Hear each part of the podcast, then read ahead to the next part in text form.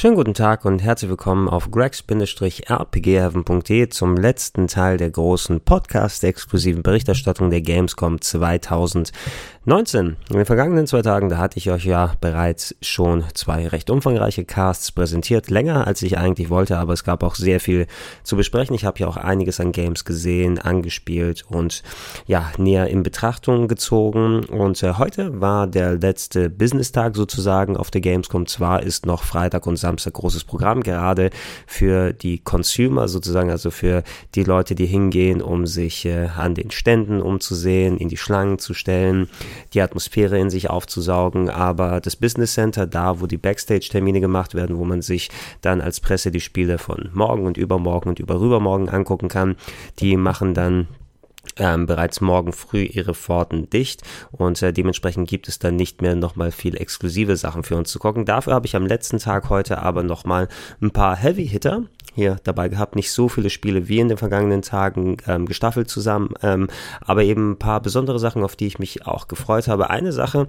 vorneweg, ein Spiel hat sich leider terminlich bei mir nicht ergeben. Ich wollte mir eigentlich Trials of Mana, das Remake, angucken, also Seiken Densetsu Dai, der Nachfolger von Secret of Mana, den wir ja unlängst in der Collection of Mana auf der Switch endlich im Westen bekommen haben, in dem Original vom Super Nintendo. Hier als komplett neues 3D-Remake aufgebaut. Ähm, wie das Secret of Mana Remake, aber in besser sah es zumindest so aus und da hat es leider zeitlich nicht geklappt, ähm, dass ich meinen Anspieltermin wahrnehmen werde und ich hoffe, dass ich das irgendwann in Hamburg mal nachholen kann, wenn wir wieder zurück sind. Deshalb, das war der einzige Termin, den ich leider nicht ähm, so wie angedacht wahrnehmen konnte. Dafür aber jede Menge andere Sachen und wie gesagt, da sind auch einige richtige Brocken dabei mit denen wir auch gleich mal äh, einsteigen können. Und ähm, da ist äh, potenziell, wenn ihr diesen Podcast hört, sollte das Video schon online gegangen sein. Aber eine kleine Sonderfolge des Retro-Clubs, ein Retro-Klüppchen auf Rocket Beans TV gestartet. Denn es ging konkret um das Sega Mega Drive Mini-Gerät. Ja, die neueste Retro-Mini-Konsole, diesmal von Sega selbst produziert. Ähm, wir wissen ja seit dem NES Mini, dem Super Nintendo Mini, C64 Mini, PlayStation Mini ist rausgekommen. In Planung ist die PC Engine Mini beispielsweise. Und jetzt will ähm, Sega natürlich auch nicht hinten anstehen. Es gibt seit längeren Jahren schon solche Miniatur-Sega-Konsolen. Hey, gib 100 plus Euro raus und dann hast du so und so viele Spiele und zwei Controller und kannst an jeden Fernseher anschließen. Das Problem bei diesen Geräten war immer, dass Sega die Dinger nie selber produziert hat. Muss an sich nichts Schlechtes heißen, aber in dem Fall hieß es leider was Schlechtes. Solche äh, Firma wie Ad-Games beispielsweise, die mit ähm, rechten Mauern Emulatorenlösungen gearbeitet äh, gearbeitet hat, mit nicht so präzisen Gamepads und viel Delay und äh, schlechter Sound-Umsetzung. Die dabei äh, rumgekommen ist. Und diese Geräte ähm, waren eher abschreckend, als dass sie eingeladen haben. Ne? Da hast du zwar das Ding dann unterm Fernseher stehen gehabt, aber das war nichts Halbes und nichts Ganzes. Und dementsprechend war die Ankündigung, dass ein richtiges Mega Drive Mini kommt. Ähm, Sega hat M2 damit beauftragt, M2, die ähm, Firma, die sich gerade im Retro-Bereich und Remaster und Remake und Porting-Segmente sehr gut auskennt, die für die ganzen Konami Collections verantwortlich war. Zuletzt ähm, sehr viel für Sega gemacht hat, seit den Sega Ages PS2 Zeiten und eben auch hier hauptverantwortlich das äh, Mega Drive Mini umgesetzt hat. Und ja, Kollege Fabian und ich konnten es äh, eine halbe plus Stunde anspielen. Ich hatte es aber auch schon ein bisschen auf dem Showfloor ausprobiert. Da ist sogar so ein riesiger Mega Drive Controller aus Holz, glaube ich, gemacht worden, der sogar funktioniert, mit dem man irgendwie Sonic 2 spielen kann und man muss aber die Sprungtaste mit beiden Händen drücken, damit das funktioniert und im besten Fall jemand hilft einem noch mit dem Lenken. Dabei also schön, dass sie auch solche Aufbauten gemacht haben. Findet ihr in Halle temporada ich will Halle 9 sagen jetzt, ja, falls ihr auf der Gamescom seid. Checkt das mal. Ähm, das wird auch vorne vor Halle 8, vor dem Eingang, ähm, nochmal mit einem Banner präsentiert, dass ihr dementsprechend auch nochmal in die richtige Halle kommt, wenn ihr es euch direkt mal angucken wollt. Aber wir hatten eben einen Backstage-Termin, wo wir es jetzt endlich mal spielen durften, ausprobiert haben, etliche Spiele getestet, mal die ganzen Bildoptionen, Sprachoptionen umgestellt und äh, ich hätte auch äh, euch auch gerne nochmal ein bisschen mehr umfangreicher darüber was schon vorgezeigt, denn ähm, ich habe es auch in einem anderen Podcast ausgeführt. Ähm, in Amerika, da ist das Publishing von Sega-Seite selbst ausgemacht und die haben etliche YouTuber schon mit äh, Vorabgeräten versorgt und in Amerika kommt es auch nochmal früher raus im September. In Europa wurde es auf Oktober verschoben, der Release und die konnten bereits mit eigenen Geräten Hands-ons mach, äh, machen und richtig auf, ausführliche Videos und so weiter und so fort. Das planen äh, Kollege Fabian und ich uns noch ein bisschen für später vor und natürlich werde ich auch was für den RPG-Heaven hier im Speziellen machen, wenn ich das Mega Drive Mini in der Hand habe, um da mal was im Detail um Technik und Umsetzung, um Hardware, um Plastik, äh, Schale und so weiter um darauf einzugehen. Ähm, dafür haben wir aber eben den Termin hier genutzt und eigentlich auch schon ein ganz gutes Bild drauf bekommen. Also was cool ist am Mega Drive Mini ist, ähm, dass es von der äh, ja, Designseite aus her wirklich eine schön miniaturisierte Fassung vom Mega Drive selber ist, hat sogar ähm, einen funktionierenden Lautstärkeregler in der Form, dass man den hoch und runter packen kann wie beim Original, aber nicht funktionierend in der Hinsicht, dass du tatsächlich die Lautstärke damit hoch und runter machst. Das war ja der separate Kopfhörerausgang für die Leute, die extra Stereoton haben wollten. Ähm, der Reset-Button ist da und funktionabel. Die Schiebe, ähm, ja, Schiebevorrichtung, um das Gerät einzuschalten. Sogar eine Klappe am Modulschacht, der natürlich eigentlich für nichts benutzt wird, aber die ist vorhanden und ähm, die Leute hatten ähm, bei Sega ähm, so ein 3D gedrucktes äh, Modul noch äh, beigelegt, das man oben dann reinstecken konnte zu, zum Design. Das hat nichts gemacht, aber das hat das Design noch mal ein bisschen verstärkt und in Japan wird es ja auch Aufsätze geben, wo so ein kleines Mini-Mega-CD oder ein Mini Sega 32X und weitere Mini-Module hast, die du aufstecken kannst, um dir dann einen akkuraten Look umzusetzen. Das finde ich auch ganz cool, dass sie daran gedacht haben. Aber an sich das Gerät, du könntest es fast mit dem richtigen Mega Drive verwechseln, wenn da nicht vorne die USB-Anschlüsse wären ganz normale, wo man entsprechend seine Controller anschließen kann. Also nichts Spezielles, wie Nintendo es mit seinen Konsolen macht, sondern wie so ziemlich alle anderen mit USB-Anschlüssen, die man hat. Und ja, hinten gibt es ein HDMI-Out für das Bild und ein Micro-USB-Kabel, soweit ich sehen konnte, müsste eins gewesen sein, ähm, für den Stromanschluss gehabt, wie bei so ziemlich allen Geräten.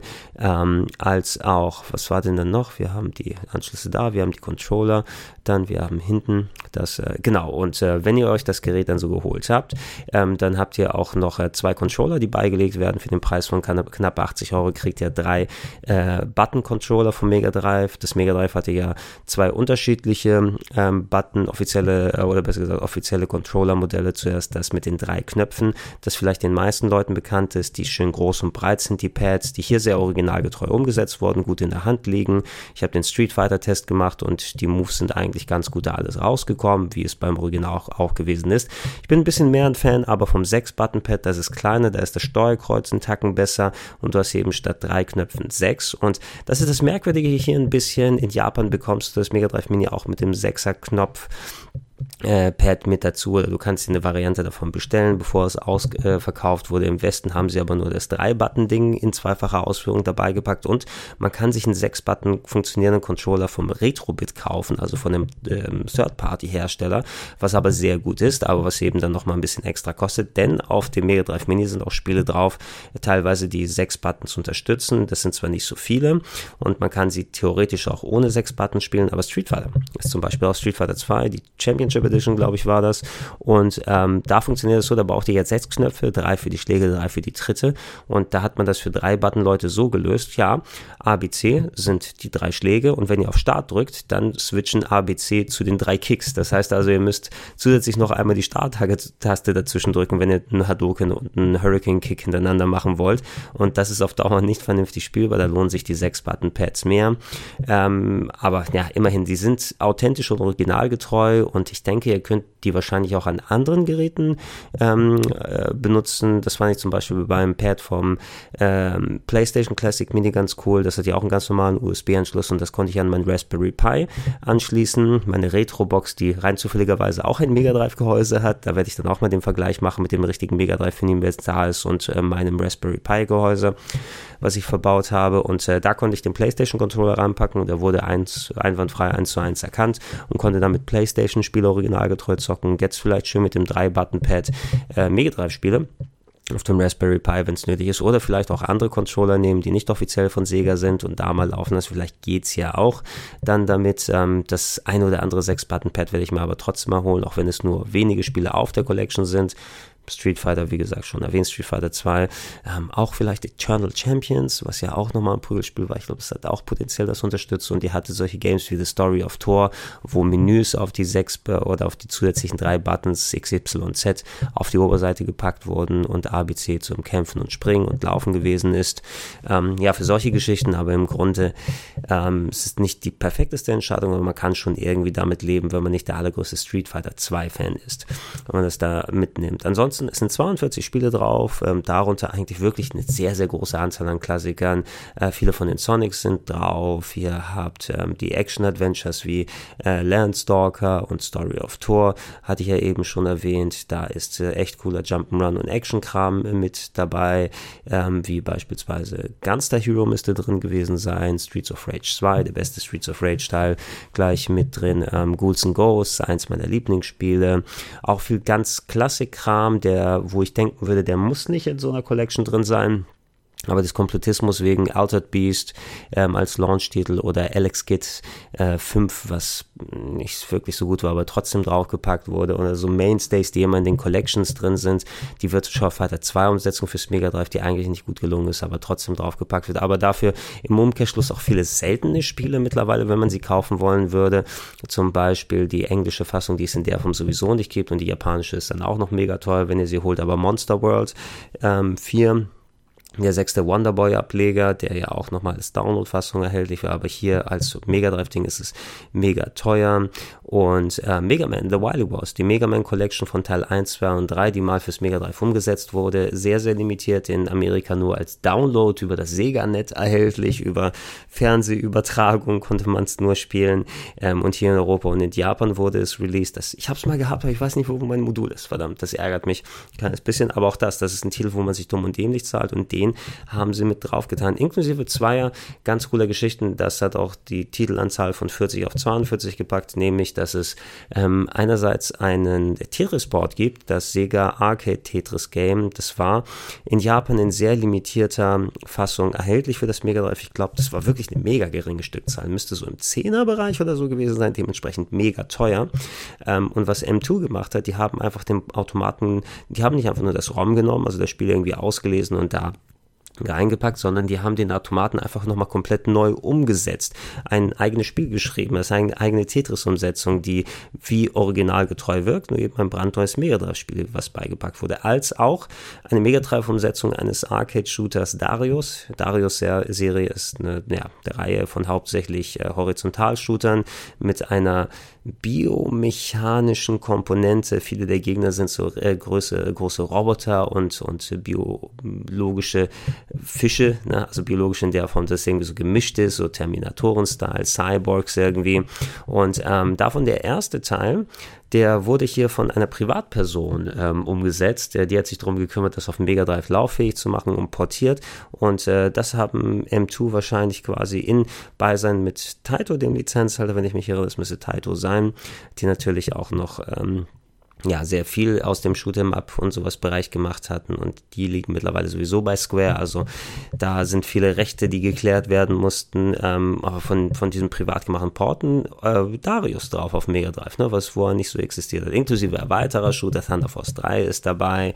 Ähm, was cool ist, manche Spiele, die eine deutsche Version hatten, das ist ja häufig nicht so, weil es ein separates deutsches Modul war, wenn ihr hier das Mega Drive, wenn ihr auf Deutsch einstellt, dann ist auch beispielsweise Landstalker komplett auf Deutsch, ja, die Schätze von König Nolo, ne, und komplett die Texte, wie sie drin sind. Das heißt, es wurde gedacht, je nach Länderversion auch die korrekte ROM-Version da drauf zu tun, die gespielt wird.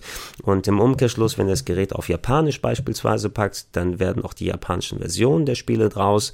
Aus Dr. Robotnik's Mean Bean Machine wird Puyo Puyo 2, was ein komplett anderes Design hatte. Ähm, Contra Hardcore, ähm, der, ähm, ja, der Contra-Ableger auf dem Mega Drive bekommt in der japanischen Version eine ähm, Energieleiste oder mehrere Hits kann man ab, bevor man stirbt, was das Spiel wesentlich verträglicher und spielbarer macht beispielsweise.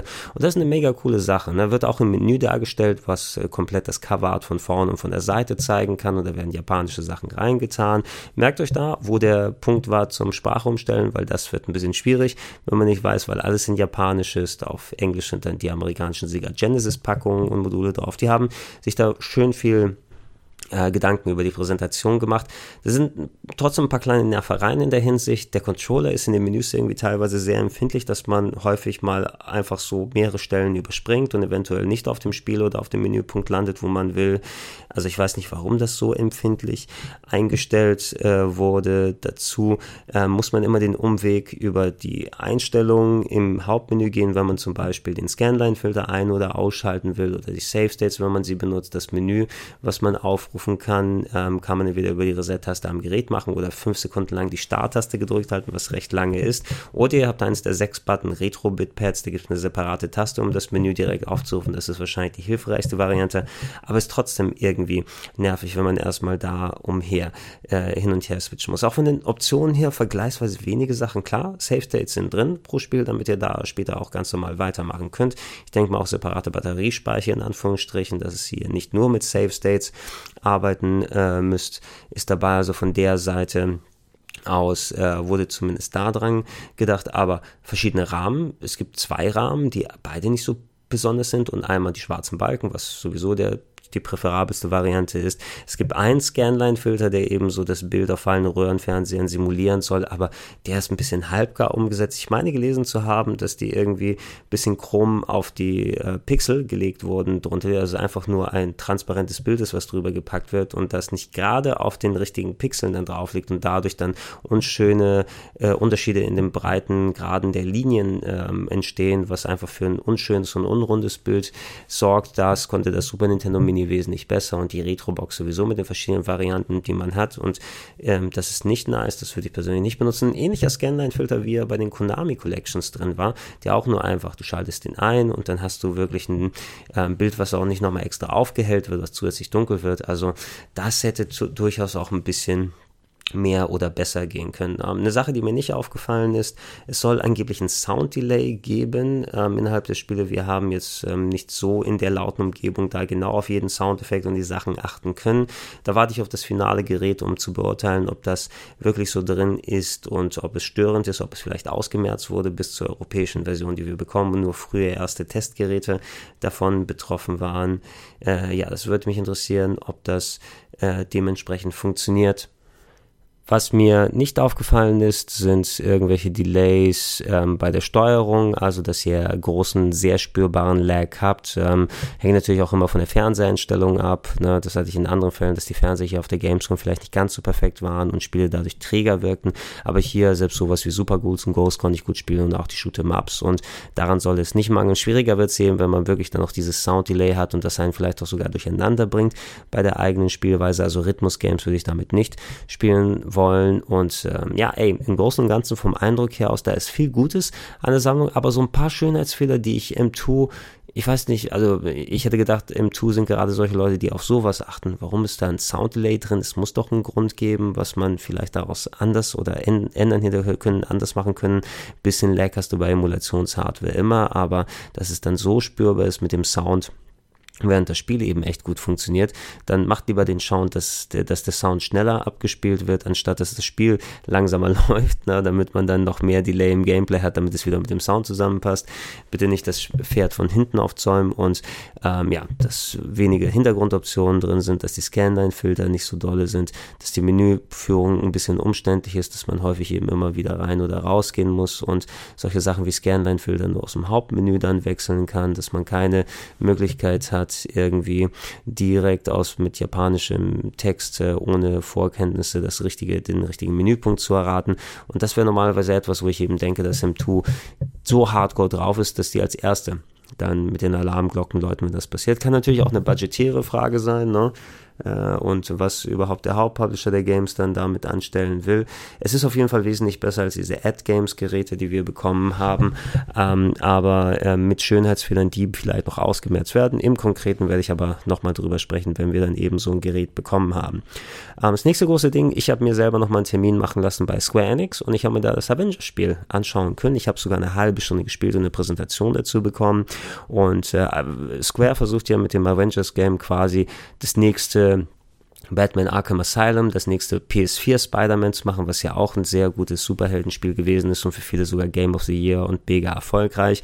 Und äh, ja, na, den Avengers geht noch irgendwie so ein richtig gutes Spiel ab. Wir hatten zuletzt äh, Avengers Ultimate Alliance 3 auf der Nintendo Switch, was einfach so ein äh, Massen ähm, gewesen ist mit den Marvel-Charakteren und ähm, was so richtig nicht wirklich meinen Nerv dann letzten Endes getroffen hat. Das Marvel's Avengers jetzt hier wird eben ein groß angelegtes angelegtes Action-Adventure sein, mit aber einer etwas offeneren Missionsstruktur, mit äh, fünf großen Helden, mit sehr unterschiedlichen Spielweisen, die man zocken kann. Da sind Captain America als Anführer, Iron Man, Thor, Hulk und Black Widow. Hawkeye war nirgendwo zu sehen und wurde auch nirgendwo erwähnt. Also wenn er da ist, ist er wahrscheinlich von den sechs Haupt-Avengers, den großen Avengers, mit denen alles so quasi angefangen hat, der DLC, der mal kommen will. Das äh, ist am wahrscheinlichsten. Ich glaube nicht, dass sie den da komplett auslassen.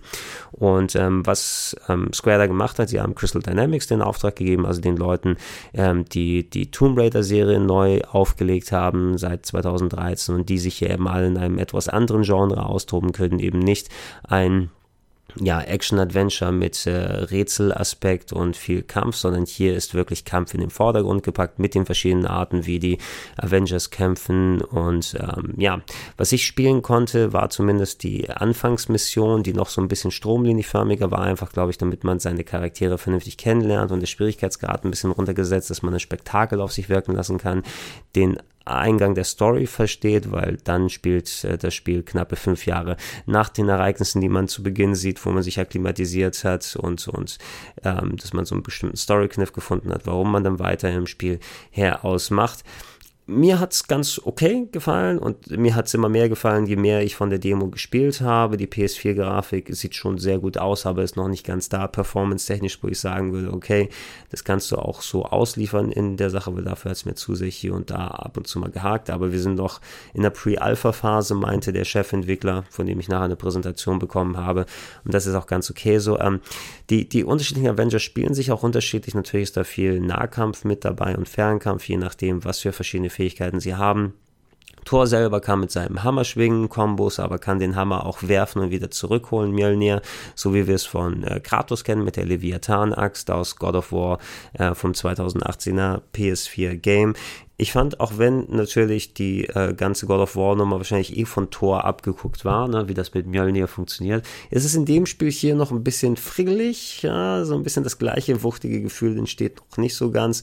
Und die Kombos selber haben mich an die Batman Arkham Spiele erinnert, aber mit so ja, warum muss äh, der Donnergott Thor äh, Angst vor den Schlägen von Paranormalus haben und verliert er Energie und ich muss dann aufpassen, dass da äh, ausgewichen wird. Irgendwelche solchen Fragen stellen sich einem und hat schon Spaß gemacht mit Thor, aber dann ähm, hätte es auch durchaus noch mal ein bisschen unterhaltsamer sein können. Iron Man irgendwie war mir noch ein bisschen zu verwirrend. Du bist da rumgeflogen mit Iron Man, konntest aber auch äh, Zielschießen machen, konntest aber auch auf dem Boden und zuhauen und so weiter und mit den Fernattacken bin ich noch nicht ganz so zurechtgekommen. Das muss ich, glaube ich, mal im Finale Spiel mal mehr ausprobieren.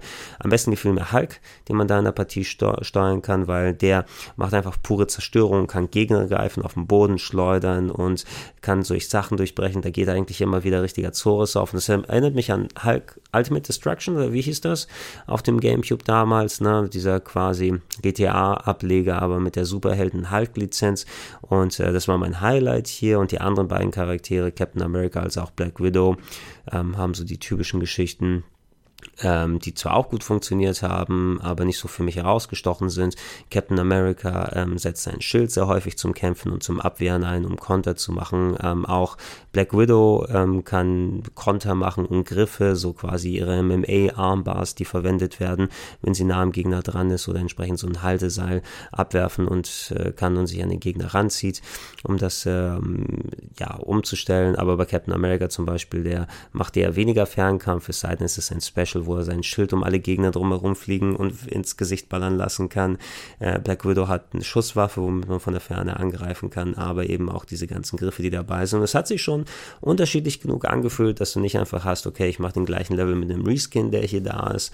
Es lohnt sich schon, dass man da die Varianz reingepackt hat, vor allem wenn man später dann ähm, innerhalb der Story von äh, einer Hubwelt unterwegs ist, oder besser gesagt einem Hub-Vehikel, einer dieser großen Riesenflugzeugträger ist dann die Basis, mit der man um die Welt drumherum rumfliegt und da kann man Story-Missionen machen, welche die Geschichte weitertreiben und Cutscenes drin sind, die wahrscheinlich auf bestimmte Charaktere limitiert sind, damit das dargestellt werden kann, aber auch in den Maps tauchen sogenannte War-Missions auf, die dann von jedem Charakter gespielt werden können und dann für neue Ressourcen sorgen, die wieder ins Spiel investiert werden. Also es scheint weniger ein lineares Action-Adventure zu sein, sondern mehr so ein Sandbox-Titel mit linearen Elementen wenn das Sinn ergibt, äh, so wie ich das sage. Also so, so hat es zumindest den Eindruck gemacht. Und ähm, ja, da würde ich ein bisschen darauf hoffen, wenn man mehr ins Gameplay reingeht, wenn in der Grafik nochmal ein bisschen poliert wird, einfach vom Aussehen her war schon okay, ja, aber das Geruckel ähm, könnte man hier und da sich äh, nochmal einsparen. Wie strukturell das Spiel dann weitergeht, weil wenn dann diese Sandbox da ist und vielleicht alles in Richtung geht, oh, macht viele War Missions, bevor die Story Mission gemacht werden kann, weil man braucht so und so eine Art von Schild und Loot, die man mitnimmt. Ähm, System wie bei Mortal Kombat ist beispielsweise dabei, wo man ähm, Sachen bei seinen Charakteren in verschiedene Slots equippen kann an Ausrüstung.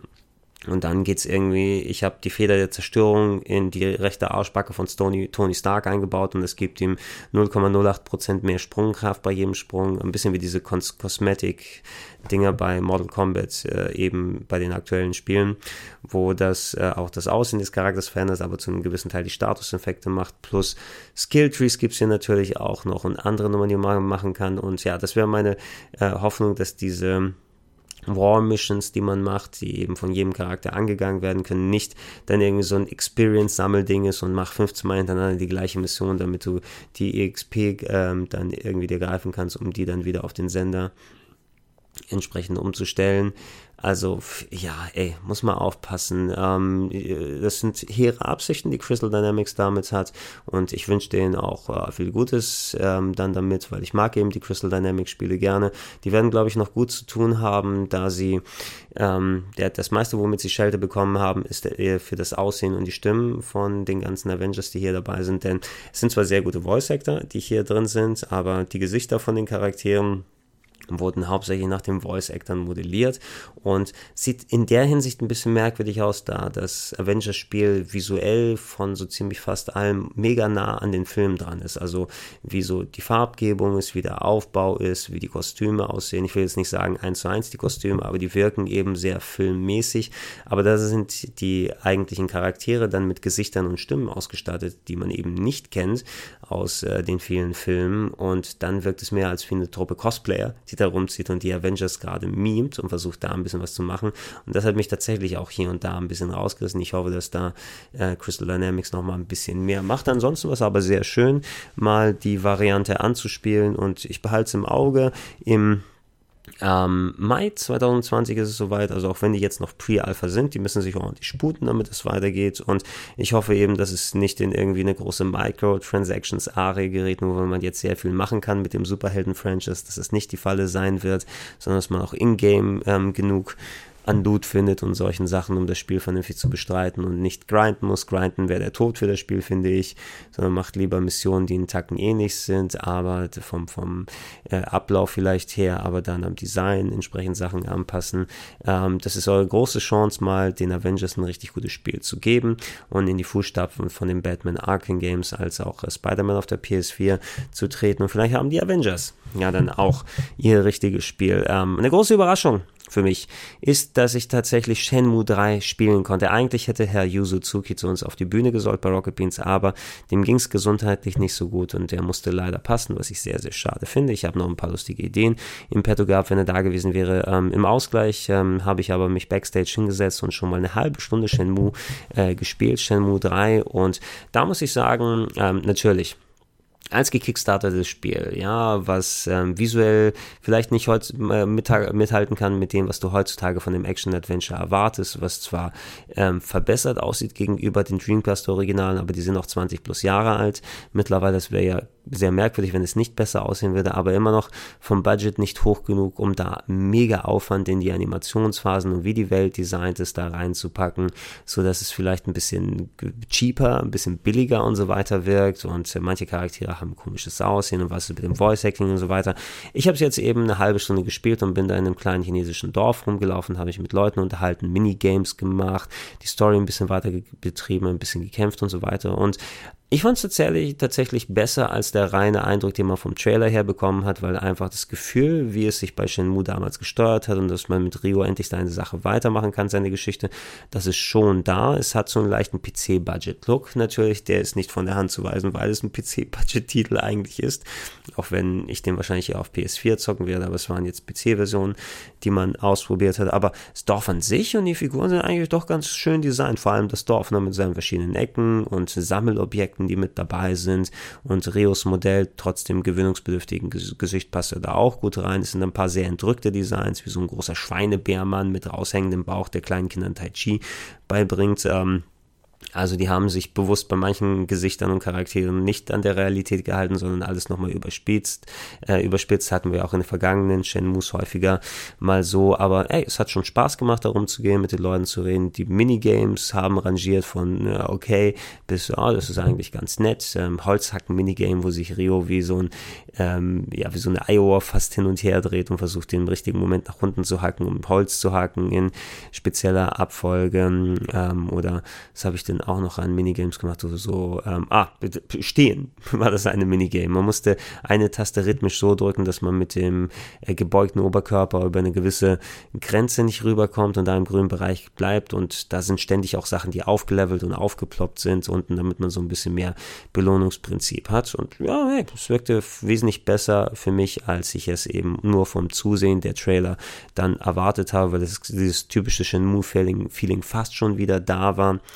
Das Kampfsystem ist irgendwie angepasst worden. Ich konnte dann nicht mehr so richtig frei laufen von Hand aus. Oder zumindest habe ich vielleicht den Knopf nicht da gefunden, aber der Präsentationskollege hat da nichts gesagt. Also ist es wahrscheinlich eher ähm, wie ich dann den Eindruck hatte, also du kannst nicht frei herumlaufen, du hast natürlich Kombos, die du noch machen kannst ähm, zwischendurch drin, es, du hast eine Block- und eine Ausweichtaste, womit du links und rechts ausweichen kannst. Es fühlte sich ja für mich aber wesentlich mehr auf Schienen an, als dieser freie, laufende Kampf aus den ersten beiden Shenmues. Da muss man auch erstmal ein bisschen zurechtkommen. Zum Glück den ersten Gegner habe ich weggehauen, aber den letzten Gegner der Demo war schon ein bisschen aufwendiger, ähm, da man auch äh, darauf achten muss, die Energie von ähm, Rio wird auch durch sein Wutlevel bestimmt und äh, wenn Rio über Straßen herumläuft, dann sinkt sein Wutlevel und du hast weniger Energie zur Verfügung für den Kampf. Also müsst du zwischendurch eine mm, gelbe Banane der Bösartigkeit oder irgendwie sowas essen, was dein Gemüt nochmal ein bisschen wieder aufheizt. Also im Endeffekt ist es aber auch deine Energie, die ständig runtergeht, wie so eine Stamina-Leiste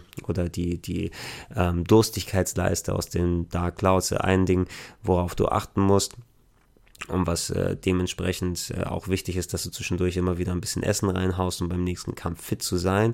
Und äh, ja, da kann, werde ich auch mich noch mal ein bisschen weiter austoben müssen und probieren müssen, um da wahrscheinlich schöne und bunte Fights zu machen, weil es sich doch so sehr anders äh, in der Hinsicht spielt von der vergangenen Shamus. Ansonsten war auch eine Menge Quartigen im Dorf dabei, eine Straße, wo Minigames drin sind, wo man eben so Pachinko-Style-Geschichten machen kann. Mir war wichtig, dass ich meine Sachen da dort erledigen kann.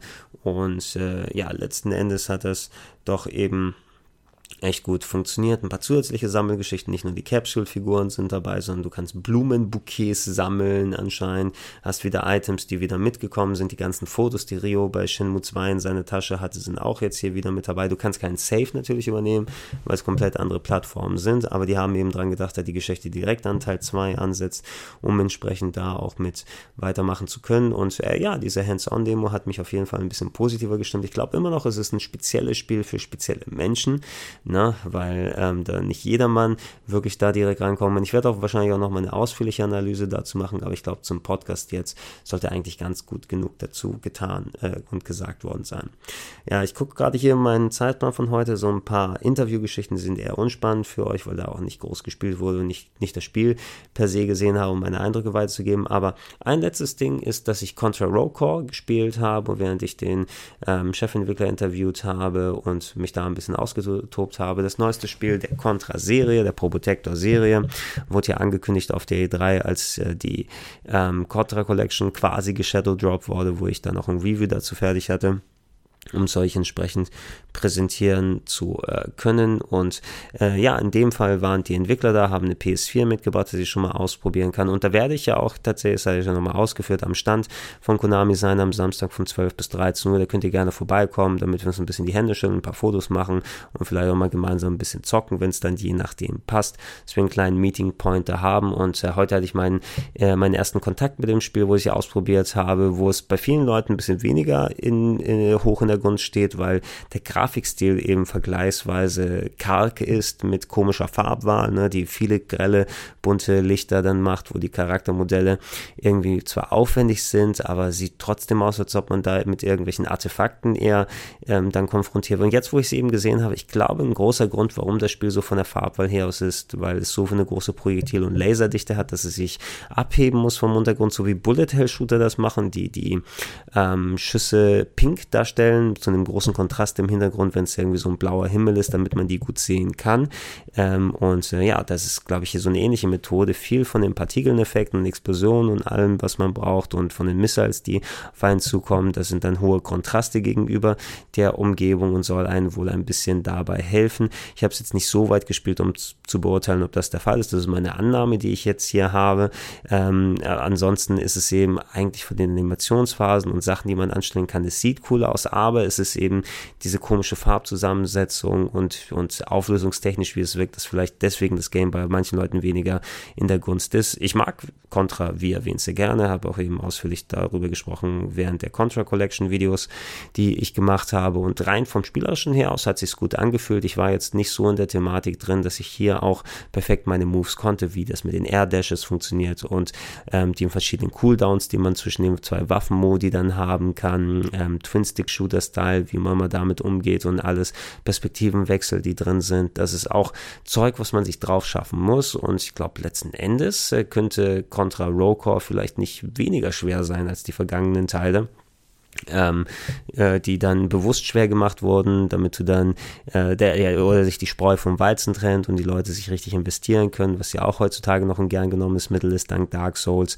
aber vielleicht nicht bei jedem Spiel dann so umgesetzt wird, wo, wo sich die Leute sagen, ey, lieber nicht zu speziell werden, weil dann äh, will jeder äh, dass, dass, dass wir das dann überall hier mit reintun und ähm, ja, das muss äh, letzten Endes nicht so sein. Gespielt hat sich eben äh, interessant ne? und ich habe einen der Charaktere bisher ausprobiert. Jeder von den Charakteren kann mehr Geschichten machen. Es wird Multiplayer-Koop geben mit bis zu vier Leuten, wenn ich mich nicht irre, wird es dann sein, auch mit Online wohl, dass die Leute dann gegenseitig äh, losgehen können und Gegner weghauen, die sich gegenseitig darüber assistieren und hey, ich gebe dem Spiel auf jeden Fall mal eine Chance ne? und äh, trotz der Grafik, da sollte man in solchen Fällen mal drüber hinwegsehen, weil da haben auch die Entwickler jetzt zweieinhalb Jahre bereits dran gesessen und auch eben Leute, die die alten Contra-Sachen gemacht haben.